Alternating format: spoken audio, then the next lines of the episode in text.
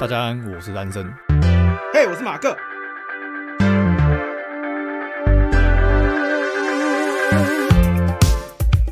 欢迎来到新一集的玩过看过，不要错过。我是马哥，我是安森。好，来到了十分钟推坑的时间。没错。那我们今天要推什么作品呢？说一下我刚看完，呃，还没演完啦，就是目前有追上进度的作品，难得推一下台湾剧，叫《茶金》。应该说你难得推现在正呃现在进行式。对对对对对对对。Okay, 茶金呢、喔？对，就是台语是 Day Game，但它其实是公视还有客家委员会出品的，所以它主轴其实是客家话比较多。所以是 Tea Gold Gold Leaf。没有，我说如果你要用中文字，就 Tea 跟 Gold。对对对对，但我不知道客家话怎么念。我觉得茶金这个感觉跟以前的那个黑金很像。对，他虽然讲的不是黑钱，是讲那个石油啦。对对对对，就是那个意思。类似。对对对对对对对。好，那他主要在讲什么？他就是在讲说中国国民党那时候国共内战的时候退到台湾，然后这也是一个他引起的点，就是台湾刚经历了四万换一块这件事。然后争议的点就是他他没有明确的讲出来，可是他有点暗示说，哎，这件事其实是美国人怂恿。哎，四万换一块这个背景你稍微讲一下。这个是不是当时在打仗？然后哎，我不确定。剧里演的这个程度到底算史实还是？因为我还没有非常详细的查，但剧里面演到是说通货膨胀，然后美国人就说你们应该跟中国共产党切开经济关系，所以你们要把这个他们那时候叫什么银元吗？什么元啊？金元？金本位吧？不是不是不是，他们那时候除了白银以外的另外货币。你说中国吗？对，就银元吧。历史我觉得我等看完我再研究一下剧里面到底哪些是实际，哪些是杜撰的。OK 啊，再来详细讲。好。但总之，他就是在讲台湾茶叶如何出口到台湾，然后那时候如何有、啊、台湾茶叶出口到台湾，台湾 茶叶出口到全世界，然后又讲说那时候日本天皇指定台湾的什么茶叶作为天皇御用的茶，然后台湾茶叶如何的兴起又如何衰落，然后如何救起来。哎、欸，可是你知道台湾茶叶真正兴起不是在国民党来之后？嗯，这我就之前。对，在更早之前，然后台湾茶叶，台湾整个茶叶的市场是由一个英国人所创办出来的，怡和洋行的吗？好像是，反正我只知道是个英国人，然后他培，他从我记得广州还哪里，然后偷渡或是购买那边的茶叶，然后培拿到台湾来培育，然后就出现了乌龙茶这个东西。哦，然后从那时候开始风靡了整个欧洲，嗯嗯嗯，就风靡到英国这样。所以其实台湾茶叶最盛行的时候，就是在大稻城，就是那边，然后是有一个英国人把它搞起来的。嗯，对，剧里面也是有演到大稻城那一段，然后又演到说，因为四万块一块，所有人钱被稀释，可是茶叶这件事情又还是得继续卖，因为他养活了族新竹非常非常多的家庭，全部人都是茶农之类的。然后又有讲到说，呃，剧情我就不要讲太多好了。可是我觉得它吸引我的点是它的。它节奏前两三集也是有点慢，但是它的叙事方式我觉得算还不错。它不像斯卡罗那么破碎。然后我虽然全部看完了，可是它一个激怒我的点就是它配乐实在太有问题。它不管什么情绪，不管发生什么事，不管剧情要干嘛，不管你要谁，都放同一首歌。我讲，这就是台湾音乐过于商业化的一个弊端，哦、真的是就是永远只会做小清新、小情小爱的音乐。我听到其他的听到那个没有，它是波澜壮阔的那一首。台湾就没有人但他不管怎么样都放波澜壮阔，你就想说杀小啊？不是，而且是同一个旋律，对，完全一模一样。我跟你讲，台湾就是没有所谓的古典乐或是这种古典编曲的人才，嗯，就一切一切就是，反正我觉得台湾的音乐市场太封闭了，嗯。但是目前茶金看起来，我觉得他不管配乐还是什么都是合理的，就是该有什么情绪的时候放什么音乐，该、嗯、有什么转折的时候做什么放什么歌，就是是合理的。推。对，然后剪辑也是不错，至少顺节奏有一点慢，但我觉得整体是会让我想看下去。了解了解，对，然后又加上像《天桥上的魔术师》也有一个诟病，就是他语言根本就不对。那时候根本大家应该是讲台语的比例是偏高的，嗯，然后里面大部分人是讲华语。哎，《天桥上的魔术师》是什么年什么年纪？那个背景年代？七八零。哎，民国八零还是我们出生前？哦，民国七十几年，七八零年，中华民国七十几年的时候，那的确是有可能啦。我想，的确有可能汉语的，就是普通话的比例会比较高，因为已经被国民党洗脑完毕了。没有，我妈说他们那个时候是台语比较高。OK，好，因为它里面有点像那个西门町那叫什么中华商场，嗯，那就是他我妈高中的时候会去的地方哦，所以他是完全经历过那个时空背景。嗯，他就说这这方面有点不太对。OK，了解了解。对对对对。然后一方面是我觉得茶金的演技，像郭子乾演一个很重要的角色，然后我觉得他在戏里面就演的很好。还有温升豪也演的不错，女主角蛮可爱的，连于涵。呃，你现在讲的是茶金，对茶金，哦、对，就是我觉得《天桥上魔术师》大部分的演员都太尴尬了，尤其是小朋友，我不知道为什么那小朋友演技可以这么就糟糕。你不要去，这是可以体谅的。台湾没有童星这种职业，你知道吗？我们小时候不是蛮多童星的吗？可是不是像日本那种经过专业训练的童星。对对啊，对我最近看日本、韩国，我就觉得他们小朋友都演得很好，怎么那么点成熟？对啊，不是说他他人成熟，是他们这个产业很成熟，培养小朋友演戏之类的，就整个体系啦。你从培训到行销，到最后他出演，对这一整个就是不包，就是撇除包装，就这个产业链。对，像台湾可能包装这个人可以啦，但是你要去培训出他有什么实质的能力，对啊，我觉得这个还是有。天桥上魔术师，我每次看就觉得哦，好尴尬哦，真的是棒读。日本叫刀，真的是不行。日本就是叫棒读，就是照着稿子念，呃，然后。情绪会受到你在，你会意识到你在念稿，所以你的对对对对对对，你的那个发声或什么会变得不自然。对，虽然你表现出生气，但是很不自然。你生气才不是这样，你在干嘛？你在演生气。我们知道你在演。对对对对对，你想表达生气。对对对对对对对，你不是开心，你在演开心。对对。那种感觉，像其实很多那种台湾配音的韩剧什么，也都是这种感觉啊！对对对对对对对对对对对对对，没错。但我不知道是不是因为我听不懂客家话，所以我没有感受到这件事。那请我妈看一下。我也觉得，因为我妈没有，我妈看斯卡罗，她都看得懂，她不用配字幕。是哦，对啊。好哟，因为她就客家人，她也听得懂台语，然后中文也会，所以。他从头到尾，那他看这种戏应该很适合。嗯，这个这个戏里面就是有日文、有英文、有客家话、有台语、有普通话，跟斯卡罗其实蛮像。那我妈可能只能懂台台语、中文跟客家话。呃，他主轴是客家话，最多的是客家话。因为我有稍微查一下，因为我还没看呢。他有说这个就是，而且是很少。我妈可能不一定听得懂，因为他说是海口音客家话。对，首部海陆腔客语。对对对对对对对对。所以这个我妈可能不一定听得懂。哦。我不确定是不是因为我听不懂，所以反而感受不到这件事。但我听得出来，有些很明显是这个演员绝对不会客家话，听得出来。就像我们有我们看那个什么《阿波卡列陶》，呃，他们里面讲阿兹特克话，你也不知道他讲是真的 假的。对对对对对，所以就哦，你只要表演好就好。这让我想到那个菅野洋子的音乐。为什么？哦，然后你说。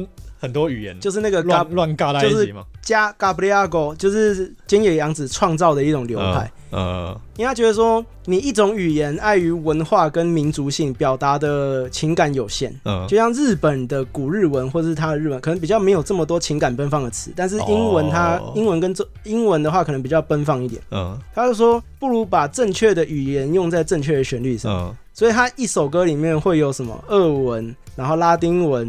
日文、韩文、中文，然后什么法文，全部都夹杂在一起。他只是把最适合的发音配到音乐里面，就是让我想到是这样。那你在听的时候，你就不会管说他唱的好不好，反正你会觉得情感有到位。所以你刚刚讲那个客家话的，我觉得可能对了对了。所以演演技方面，我觉得是大部分都还不错了。然后他又提到经贸关系、外汇，然后台湾那个时候在世界的地位，美国对台湾的态度之类的都有提到，所以我觉得蛮可以促进思考。但是作者好像出来道歉，就是他，你说小说作者吗？对，他不应该这样写，他应该没有小说作者写的是比较对的，比较接近事实。我忘了是哪一个出，呃，我忘了哪一个出来道歉说他不应该弄得这么不接近事实或什么，就是。我有稍微公司有道歉吗？我记得公我不知道后面有没有，但我看到态度就是公司有一种前面的其他争议也是有，就公司有一种要不是我公司拍这个剧，你们台湾人只能看更烂的片的态度。哦，对，就以这样的确以制作的品质来说，的确它真的是台湾数一数二。嗯，可是你就是胡搞瞎搞史实，而且你片头有写说什么灵感来自于真实发生事件，你就是一个误导打自己脸。你如果没写那些剧，你说啊一切都是杜撰，如有雷同纯属巧合，那就算了。你前面又说根据史实有来自灵感，然后你又乱写一通，乱改一通，而且小说好像我还没有看过小说啦，可是我查了功课是说小说没有这么偏离史实。嗯，好，了解。所以整体我觉得还是不错，蛮值得看啦。就是不管音乐剪辑，然后画面很漂亮，而且景深拿捏的很好。我很讨厌台湾很多戏，不管什么样，不是都是超级大景深，就后面糊成屎，根本就看不到这个场景有多用心，还是你就是场景太烂，所以你让它糊掉。但是我觉得茶金整体是拿捏的算蛮好的，推荐。对，OK。现在十二集里面出到第六集了，可以跟着看。OK。对，像你喜欢一次看，我觉得你可以过两个礼拜再看，就一一口气。你怎么知道？试试看。你怎么知道我在想什么？对，你可以最后再试试看，一口气把它看完。好，所以以下就是第一个安生的推荐，没错，阿金。好，换你。好，那我的推荐呢？一样，我来推动画了。好，我最近刚好在重看呢。我一直以来影响，因为大家知道我在画画，影响画风很大的几个作品啊，就是《攻壳机动队》、《魔戒》，还有一个叫做《最后流亡》，它是二零零三年的作品，跟 S A 攻壳 S A C 差不多，就好作品，大概都是那个年代。可是这一部作品的剧情，就是常常被人诟病，就是它的剧情很不严谨，或者是说它的设定有些太模糊。嗯，但是我喜欢它的点在于说，如果你喜欢欧洲古装。欧洲古装。大概就是，其实它里面风格很混杂，就是女性的服装可能是十六、十七世纪或者十五、十六世纪时候的那种服装，那男性服装的话可能会是落在十八到二十世纪之间，比较近代，对，比较近代。那它里面是什么样一个世界观呢？这大家去看，哦，因为这是不能雷的。好，可它整体视觉是蒸汽朋克。哦，而且如果喜欢那种大舰巨炮主义，或者是多炮塔神教这种，我觉得非常推荐去看。它里面设计非常的，就它能把工业跟古典结合的非常好。因为现在很多工业风的东西，它有点太过于实用。嗯，那有些古典的东西又太过于不实用。嗯，那这个设定的人他叫春田莲耳哈，他是人物原案跟他里面一些机械的设定都是他。春田莲耳，春田听起来有那种植物。对对对，像莲花。或什么？对，或什么莲藕之类的？那这个作品它就是在视觉上面，我觉得带给人非常大的一个享受。就不管它的设定，它设定上的合理性，我觉得它把这些很冲突的东西都结合的非常好。哦，那它背景叙述就是有两个国家常年在争，就是争斗。嗯，然后其中一个最强大的，就是可能算是掌握世界的，它不，它表面上不是个国家，但我觉得事实上是，它叫做一个，它就是它的国家就叫工会。哦，就 guild 就工会，然后他会去仲裁两个国家之间的战斗。嗯，那故事大概就这样。然后他们战斗呢就很浪漫。嗯，例如说可能跟一零一一样大的战舰，然后几百艘，然后排在一起。嗯，可是都有这么大的战舰，这么大的大炮了，他们讲求的是一个骑士道的精神，所以。就是两边战舰要开得很近，然后停到对对方的旁边，然后那个很大的闸门拉起来之后，里面有一堆穿着很像拿破仑战争时期服装的士兵，嗯，然后就是俗称排队枪毙的战术，就一排一排这样射 射，就是你会觉得说这个世就他的世界观下，虽然就是有一些很奇怪的科技术，但是仪式感是非常浓厚的。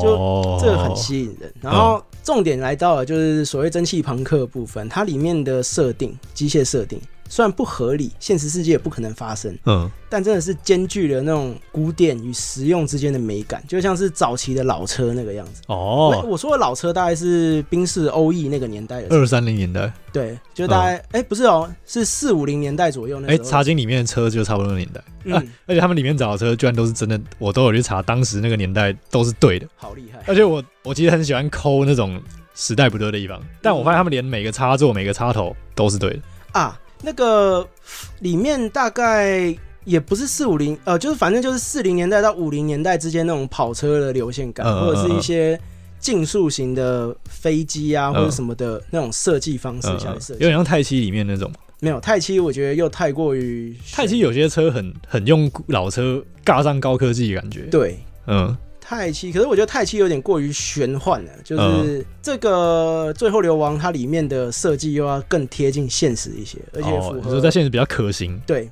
因为造型啊，造型上是可行，而且符合美感，嗯，美感很强。不是那种动画或者什么会出现的美感，就是你今天如果把它搭成一个一比一的模型，用它里面给你的素材就是材料指示去搭成一个一比一的模型，你会觉得这个东西就是真的存在于世界上某个年代，然后是很美的东西，而不是过于突发奇想的那种感觉。那对啊，那里面还有一点就是服装设计，它有我刚刚说了，它有三个类似国家的机构。有两个是确认为帝国，然后一个是不不不能定义为是国家还是一个工会的地方。嗯，那一个国家就是传统就是法国拿破仑时期的那种军装哦，然后女生女性的服装可能是十六十七世纪的蓬蓬裙那种，对哦，然后就是要大肉胸那种。嗯嗯嗯。可是整体来讲，它不会让你觉得太过于暴露了，就是还是保持保持在一个古典典雅的范围内。嗯嗯嗯。那这是其中一边的国家，那另外一边的国家。是有点像有一点东方味道，然后结合了俄罗斯概念的一个冰天雪地的国家，嗯、然后它的服装就比较有民族感哦，就是那种草原民族的那种感觉。嗯，然后那再来了第三个，就是上面的国家那个工会，那这个工会呢，感觉是超科技。嗯。是科技的程度已经就是结合了宗教感、仪式感的那种，我不知道怎么形容。它也不是我们现在所谓科幻里面会出现的那种感觉，就是我画画自己非常喜欢做的那种设计方向。嗯，就结合了宗教与科幻。嗯，然后仪式感非常重。然后里面的人，他那个国家里面的人，他一到了成年就要经过一个大脑的洗礼。嗯，就让你不再有任何的感情，这样你才能正确的去评断每一件事情。哦，然后像机械式的。只留下理性，然后再讲讲刚刚讲的蒸汽朋克，但也不是，它只有两个国家是蒸汽朋克，就底下人类的国家，嗯，上面也是人类啊，只是太高科技了。那上面的国家一切都是我们现在搞不懂的很玄幻的技术，譬如说磁浮啊，哦，远端控制啊，或是网路啊，嗯嗯，或是三 D 立体投影啊，这种。就是你会发现这整个落差非常的大，所以。我觉得喜欢这种精巧的设计，或是很绝美的这种壮阔感，我觉得你可以去看这一部片。嗯，个人感觉非常不错，因为我自己也重看了四五次。虽然说剧情上有很大，的确是很大的纰漏啊，但我觉得它在设定上面，我觉得一些做的功课，我觉得可以完全补全这些缺点。哦，对，因为它影响我的画风真的很多。嗯。哎，重点是它里面有一个很好玩，就是里面世界的通用语言是希腊语。嗯嗯，那我以为，就当然配音员是都讲日文呐，但是它里面的希腊文哦，我最近在重看的时候，我就把那个手机的希腊字、希腊键盘叫出来。希腊键盘，对，希腊文键盘叫出来，然后我就照着上面打。嗯，就是他的战舰的那种图徽啊，或者上面的徽章，或者标语，呃，或甚至是路边的报纸，或者是菜单，都是可以翻得出来。我靠，就知道他在设定上下了多大的用心。呃，总之这一部片是真的非常非常推荐，在美术设定上面，嗯，因为春田莲尔他本身就是工业设计师，所以他设计出来的东西特别有说服力。嗯，他就是像之前讲那个蒸汽男孩也有讲过，他的设定就是合理到。你一看就会知道这东西是可行而且有真实性的。嗯、那春田莲尔因为它工业设计性的背景，所以它就算设定设定出来的是虚构世界里面的东西，但是你会觉得说整体结构还是遵循着工业设计该有的观念。嗯，对，就是一切是有理可循，都合理啊。对，可是我觉得它里面的战舰真的是超大。这是最浪漫的地方，就是男人就会喜欢城堡，超级大，而且他战舰还是飞在天上。嗯，就如果看到宫崎骏，就知道他喜欢设计超大的战舰。对，可是我觉得春田莲尔跟宫崎骏有同样的兴趣。可是我觉得他的战舰设计的就是怎么讲，更紧凑、更写实，然后更让你会有一种工业时代之下会诞生的东西。嗯，我觉得就非常的推荐啊。好，在视觉上，OK，那这是我今天想要推的一部动画。好。OK，那，那这一集差不多，对，差不多到这边啦。那我们今天推坑就到这里啦。好，感谢大家收听这一集，玩过看过不要错过。我是马哥，我是安生，我们下期再见，下期见，拜拜。